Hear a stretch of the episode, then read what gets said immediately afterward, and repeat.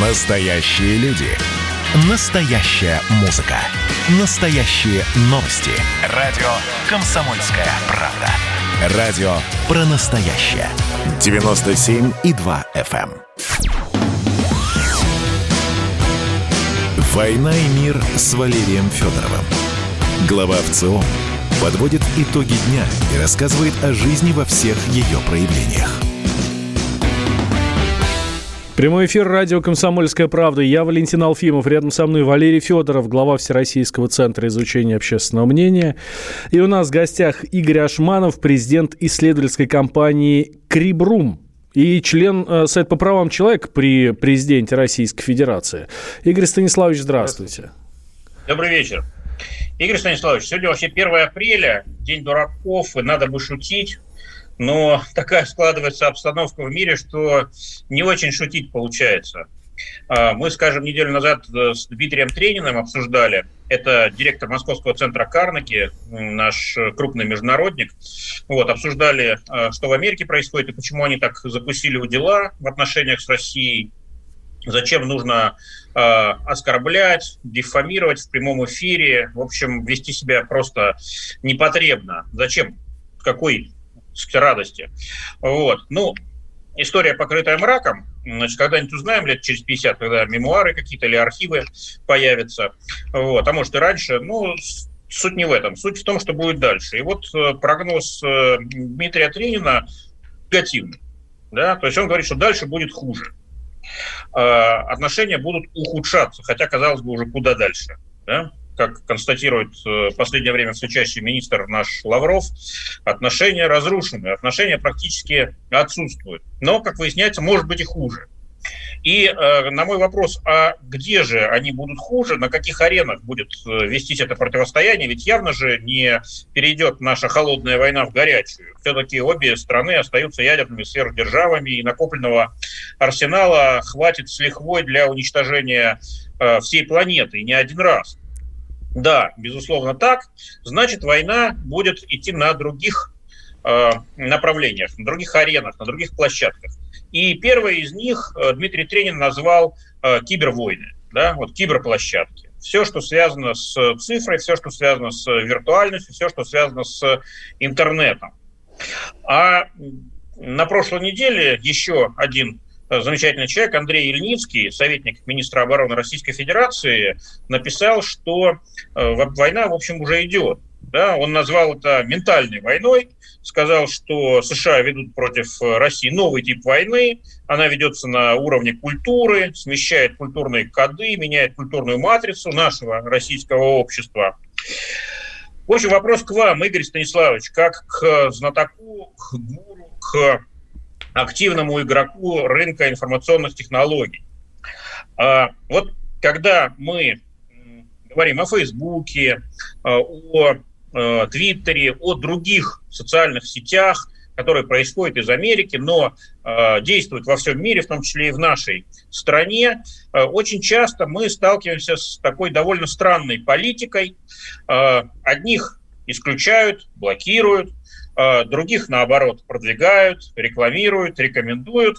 И на всю критику, на все обвинения в их адрес говорят, мы коммерческая компания, это наша политика, мы сугубо коммерческими целями э, руководствуемся. А может быть, все это не так? Может быть, действительно речь идет о культурном, ментальном, гибридном или каком-то другом противостоянии, о продолжении политики, пусть не военными, но вот такого рода информационными средствами. Как вы считаете, что происходит? Ну, давайте вернемся на шаг назад перед вопросом. Значит, во-первых, про горячую войну. Американцы давно уже разрешили себе в своей военной доктрине первый ядерный удар. И более того, они разрабатывают различные способы это сделать. Можно об этом сейчас не говорить, но мое мнение как специалиста в области искусственного интеллекта, что их, конечно, очень сильно беспокоит ядерный паритет. Он мешает, как бы стоит столбом таким на такой, такой прекрасной сияющей дороге к мировому господству. И поэтому, а, вообще говоря, американцы рассчитывают, что ядерный паритет будет а, преодолен с помощью системы искусственного интеллекта в ближайшие 10-15 лет. То есть будет создано такое оружие, быстрое, автономное, сверхбыстрое, сверхумное и так далее – который просто позволит спалить там в шахтах все ядерные ракеты, не, не позволит э, произвести ответ. И Россия лишится своего Джокера. Да, да, вот, это раз. Ну и эта гонка, надо понимать, что гонка за искусственный интеллект это в первую очередь оборонная гонка, ну или там нападательная, то есть военная. Это первое. Второе, про ухудшение отношений. Ну, вот то, что я наблюдаю, э, на мой взгляд, это продолжение твиттерной политики э, Трампа. То есть американцы всегда разговаривают исключительно с американцами, а не с нами, пуасами. То есть они себя воображают такой галактической империей, как и в «Звездных войнах». То есть все интересное происходит в галактическом парламенте, а что там на захолустных планетах происходит, вообще никого не интересует. Поэтому они там давно уже пишут стратегии, в которых Россия называется врагом номер один. Там основная киберстратегия, национальная киберстратегия США, подписанная а, Трампом в октябре 2018 года, прямо говорит, что Россия и Китай – это враги в киберпространстве, как и вообще враги. И там основные положения такие. США должны задавать а, правила в киберпространстве. Все, кто будет мешать, будут наказаны. Никому не дано право закрывать свой интернет, прикрываясь э, ложными понятиями. Там прям так и написано, это документ самого верхнего уровня. Ложными понятиями суверенитета и информационной безопасности. Вот. И Значит, дальше там сказано прямо, что открытый интернет – это способ продвижения американских ценностей и интересов американских компаний по планете, и закрывать его никому не дадут. И вот тут мы переходим, соответственно, уже к информационной войне. То есть, с моей точки зрения, кибервойна, которая, конечно, идет, кибервойной назовем э, все, что связано с нападениями на компьютеры и программное обеспечение. То есть на железо и софтвер, да, на, на железо и софт. Эта война идет давно, нам про это рассказали э, Сноуден, э, утечка Wikileaks, э, так называемый седьмой сейф World 7, где прямо рассказано, сколько десятков тысяч э, офицеров э, армии США, ЦРУ, АНБ и так далее работают над тем, чтобы взламывать все существующие устройства, вставлять закладки куда угодно, подделывать следы. Там специально есть отдел, который подделывает следы так, чтобы они указывали на северокорейских, русских или китайских хакеров и так далее. Но это кибервойна. Она, во-первых, все время идет. А, и некоторое количество вирусов, которые гуляют у нас там по просторам интернетов, они боевые государственные вирусы, они просто коммерческие. Но, с моей точки зрения, основная беда – это, конечно, информационная война. Не кибервойна, которая в некотором смысле не может быть очень а, горячей, потому что это будет частью горячей войны. А вот информационная война всегда идет, ее нельзя доказать, ее нельзя предъявить в ООН, ее никто не признает, ну а большинство наших граждан – а также значительная часть наших чиновников принимают ее за эффекты свободы слова. Что касается Фейсбука, там, Твиттера и так далее, я считаю, что вот то, что сейчас модно говорить, что это такие цифровые государства с огромным населением, которые сами решают, что им делать, сами определяют политику, вот даже президент США за, забанили. Это иллюзия, конечно. Это компании, которые находятся под полным контролем э, когда-то либеральной, демократической э, группировки Байдена, Обамы и Клинтона, а сейчас эта группировка просто представляет собой государство США. Ну, я думаю, что вы смотрели, наверное, то, как э, вызывали на показательную порку того же Цукерберга э, в Конгресс, и как он там потел, Несколько значит, да, потел. в неудобном пиджаке, краснел, оправдывался и так далее. Пять часов подряд. Ну, то есть это компании, которые управляются, это информационное оружие э, государства США. Поэтому они, собственно, так навалились на ТикТок, заставляя его продавать долю, потому что ТикТок как раз не под контролем пока. Да, значит, мы имеем дело не с волей Цукерберга, это надо понимать. Цукерберг имеет, конечно, какую-то свободу, он там миллиардер там, и создатель всего этого, но когда дело касается политики, что банить кого там, поддерживать, он, конечно, просто получает указания, с моей точки зрения. Игорь Станиславович, вот у нас недавно Роскомнадзор попробовал замедлить Твиттер ну, в наказание за а, его отказ удалять э, нежелательный контент. И вот это замедление Твиттера э, странным образом соседствовало с обвалом э, целого ряда сайтов госкомпаний, там, скажем, Ростелекома и прочего. И, значит, это за собой Э, повлекло ряд таких ехидных значит, э, высказываний в адрес э, значит, Роскомнадзора, что э, хотели замедлить Твиттер, а в итоге обрушили половину Рунета. Да? Вот. Потом выяснилось, что параллельно был значит, ну, сказать, обрыв или у одного из провайдеров. Вот. Но была еще одна версия, что это как раз анонсированный ответ значит, команды Байдена России вот как раз-таки на киберфронте. Вот как вы считаете, вот эта история странная, когда замедление Твиттера сопровождается а, значит, обрушением наших государственных и окологосударственных сайтов, это вот что такое? Ну, мое мнение здесь такое. Это мнение частное. Значит, мы не знаем, там наверняка кто-то в наших органах, которые за это отвечают, э, это расследует. Мое мнение такое, значит, что Вся история с Байденом, который объявляет, что он нанесет страшную значит, кибератаку, это все та же твиттерная политика. Это же самое обещал Трамп, причем несколько раз. А, вот. Более того, он отчитался, что атаки были нанесены. Знаете, я в свое время как-то, это известная такая шутка ходила, что на хакерском сайте, вот для настоящих хардкорных хакеров, была кнопка «хакнуть провайдера». Значит, ее можно было нажать, и вам сообщали, провайдер хакнут. Вот. Здесь Нет. та же самая история. Они сначала выдумывают русских хакеров, потом да. говорят, Игорь ну вы же им отомстите. Игорь Станиславович, давайте, да, мы... потом их побеждают. давайте продолжим да. после, буквально через две минуты, после небольшого перерыва. Игорь Ашманов у нас в гостях. Значит, я самый первый вакцинировался, поэтому меня спрашивают. Поехали, напились и давай, значит, все. Нет больше СССР, мы создали Содружество независимых государств. И скорее хозяину, Бушу, старшему президенту США звонить. Назначьте везде русских, и многонациональные регионы были бы довольны. И дайте больше прав регионам и больше прав предприятий. Итоги с Жириновским. Каждую пятницу на радио «Комсомольская правда». Владимир Вольфович клеймит злодеев – с оптимизмом смотрит в будущее и общается со слушателями. 9 часов вечера по московскому времени. Я все могу сделать. Запросто наведу порядок.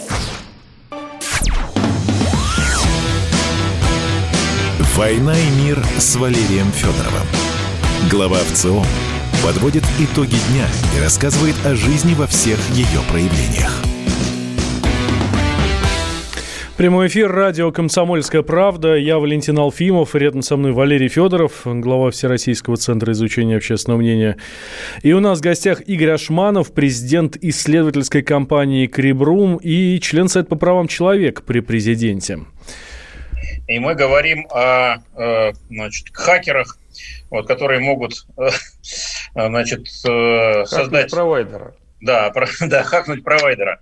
Да, но это шутка. Ну, а, давайте а, ну, я вот... чуть-чуть закончу да, с этим, да. с этой историей. Значит, во-первых, ну, мы знаем, что действительно повалились некоторые государственные сайты, но там в начале дня, когда начали блокировать Твиттер, точнее замедлять, потом они поднялись, это продолжалось несколько часов. Замедление продолжается, и более того, Роскомнадзор обещает через месяц примерно просто Твиттер заблокировать.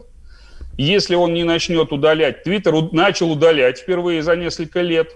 Он это делает по-разному, со всякими увертками, э, косвенными, значит, уклонениями и так далее. Частично удаляет сам, частично рассылает письма пользователям, что вот у вас такая дурацкая страна, значит, вы вот, вот она требует, ну, то вы посмотрите, удалять или нет. Вот. И, э, но при этом, значит, во-первых, там надо понимать, что то, что делали с Твиттером, ну, э, условно говоря, государственным сайтам отношения технического не имеют, потому что они абсолютно в, своем сегменте поддерживаются Роскомнадзором. То, что я слышал, что там действительно были проблемы с маршрутизаторами, и была ли эта атака, понять нельзя, там э, реально там была техническая проблема с, с внешним каким-то воздействием. Но дело в том, что надо понимать, что на маршрутизаторы и вообще на сайты атаки идут постоянно каждый день. На большие сайты много атак, на маленькие поменьше и так далее.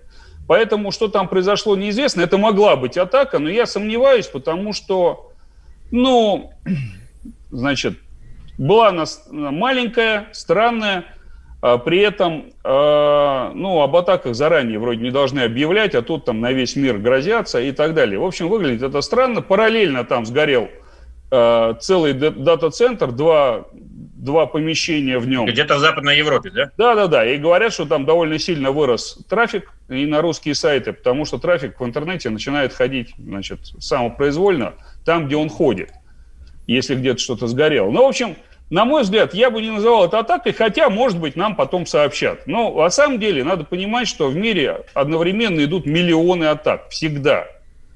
И это То и хакеры. Это мир войны постоянно. Да, да, да. Там постоянная война с попытками найти дырки. Может быть, в этот раз нашли дырку вот у Ростелеком. В общем, вот то, что э, делает Роскомнадзор с Твиттером многие э, вот, оценивают как э, очередной шаг на пути к так называемому суверенному интернету.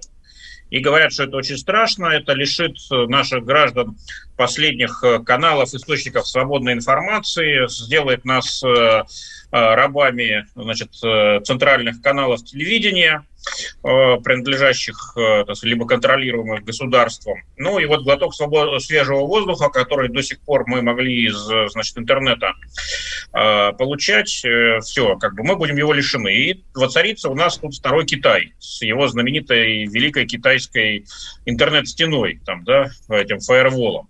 Ну, да. а, а как вы считаете, есть что-то подобное? И если да, то чем это нам грозит? Так ли это страшно? А может быть, наоборот, лучше, э, спокойнее, безопаснее будет жить за великим фаерволом? Значит, я так хочу сказать, что пока фаервол, конечно, в духе Китая никто не строит. Более того, и в Китае на самом деле этот фаервол довольно условный. Там есть э, в Китае две особенности, что, во-первых, сквозь него можно ходить тем, кто понимает, что такое VPN и так далее. А вторая особенность, гораздо более э, грустная для любителей свободы слова, что почти никто этого не делает, потому что в массе китайцам западный интернет и глотки свободы оттуда, в общем, не нужны. У них настолько наполненный событиями и контентом свой собственный интернет, который, кстати, уже давно не является интернетом в нашем понимании – это некий мир внутри приложения WeChat. То есть их интернет превратился в WeChat на самом деле, в котором можно делать все. Но это отдельная тема. Я просто хотел сказать, что, вообще говоря, как только приняли этот закон о суверенном интернете, сразу началось переопределение его названия и его смысла э, в СМИ, которые борются за свободу слова. А именно, его начали называть законом об изоляции интернета, и у людей как-то это склеилось в голове. А, здесь, на самом деле, простая аналогия, а, которую я обычно привожу, она такая, что а, предположим, что мы живем в коттеджном поселке, да еще в нашем климате, где много значит, морозных месяцев, и у нас электричество приходит в наш поселок из соседнего городка. А в этом городке, во-первых, нас почему-то очень сильно не любят, а во-вторых, там мэр сошел с ума и уже начал выключать рубильник своим же. Там идет борьба за рубильник, за него все хватаются. Что придет в голову председателю управления кооператива нашего? Ну, естественно, купить достаточно мощ, мощный генератор электричества. Вот э, наш этот закон о суверенном интернете – это закон о генерации интернета у нас внутри. Мы очень сильно зависим от интернета. Ну, он везде все сейчас пропитал у нас – Особенно вот. в результате пандемического года. Экспансия резко выросла. В том числе, выросла. да. Mm-hmm. В том числе. Вот. И при этом надо понимать, что до сих пор у американцев, не, вообще не у мирового сообщества, а у американцев конкретно, в руках доменные имена, маршрутизация интернета и сертификаты шифрования. Мало кто вот про последнее думает, но везде, где есть логин и пароль, используется сертификат шифрования. Ну, там есть шифрование. Так вот, сертификат шифрования, а, к сожалению, у нас везде американский. Вот это все отключить или отозвать можно за несколько дней. Я бы сказал, что за полтора-два дня можно нам выключить интернет, если была такая охота. А мы видим, что такая охота у них время от времени возникает, потому что Россия у них прямо названа врагом во всех их стратегиях. Поэтому Игорь идея сделать... Прошу прощения, а вот э, с Ираном они вроде бы воюют э, подольше, чем с нами, и покруче, и пожестче. Но вроде бы Ирану-то не отключают интернет. А, отключение интернета – это акт войны. И это не произойдет а, просто так, ни с того ни с сего, по непрерывности. По непрерывности может происходить технологическое удушение, когда перестают доставлять апдейты для программного обеспечения, что сейчас, кстати, делается у нас в стране. Кое-где Windows объявляет, или там Oracle, что больше не доставляет компаниям, которые попали под санкции, там, в оборонке, там, еще где-то, государственным каким-то органам, не доставляет, ну, с Крымом они не работают. То есть технологическое удушение может быть постепенным. Атака такого рода, как вообще остановить интернет в стране, она, конечно, часть войны. Вот в Сирии такую штуку ЦРУшники проделали. Один раз они обрушили там сервера сирийцев, у них какое-то время там, несколько дней не было интернета. Они потом даже в этом признались, то есть, значит, пример-то есть. Правда, они говорили, что они пытались внедрить туда троян какой-то, то есть, э, значит, шпионскую программу, и нечаянно обрушили эти сервера, основные маршрутизации в Сирии. Но, тем не менее, это, ну, как бы, теорема существования доказана. Это можно сделать. Вот, поэтому, конечно, а, обрушивать нам интернет, отключать его будут в совокупности с какими-то остальными действиями. Например, уже раздут какой-то Майдан, и нужно выключить разом все, чтобы работало только то, что вещает правильные майданские мысли. Вот, то есть, и все люди выйдут на сразу. улицу, как произошло когда-то в Каире, да, в начале арабской весны. Там тоже, ну, конечно, правда, местные да. власти отключили интернет. Вот, и, как сказать, э, результат был прям противоположный.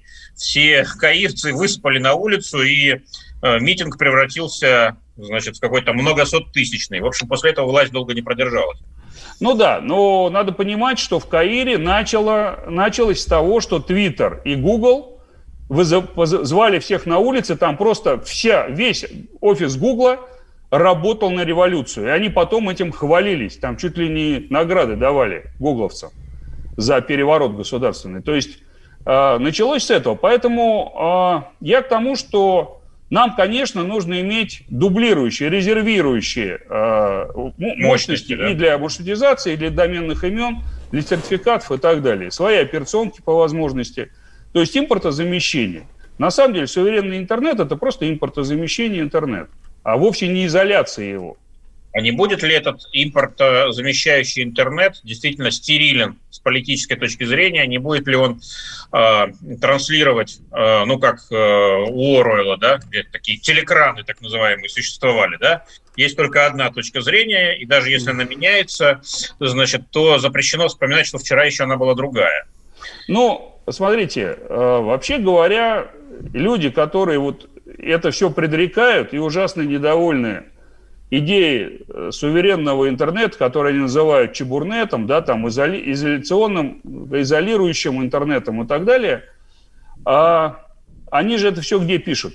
Они же это все в пишут интернете. в интернете, естественно. И если вы зайдете в интернет, вы э, с изумлением обнаружите, насколько этот интернет свободен, там никого ни за что не хватает, не сажают – за исключением небольшого э, набора тематик, за которые, собственно, пытаются наказать Твиттер, которые, ну, я не знаю, для кого педофилия, там, побуждение к суициду и э, пропаганда наркотиков являются глотком свободы. Но есть еще экс, так называемый э, экстремистский контент. Его можно ну, по-разному да. трактовать. Ну, mm. у нас его трактует закон, да, его можно почитать. В общем, все-таки суверенный интернет – это не страшилка, а это необходимость тяжелая в современном суровом мире конфронтации. Ну да, я думаю, что так. И в США там та же самая история, кстати сказать. Спасибо, Игорь Станиславович. Наше время, к сожалению, закончится, закон, заканчивается. Э, ну, будем еще вас приглашать. Будем благодарны, если найдете Война возможность. С Валерием Федоровым.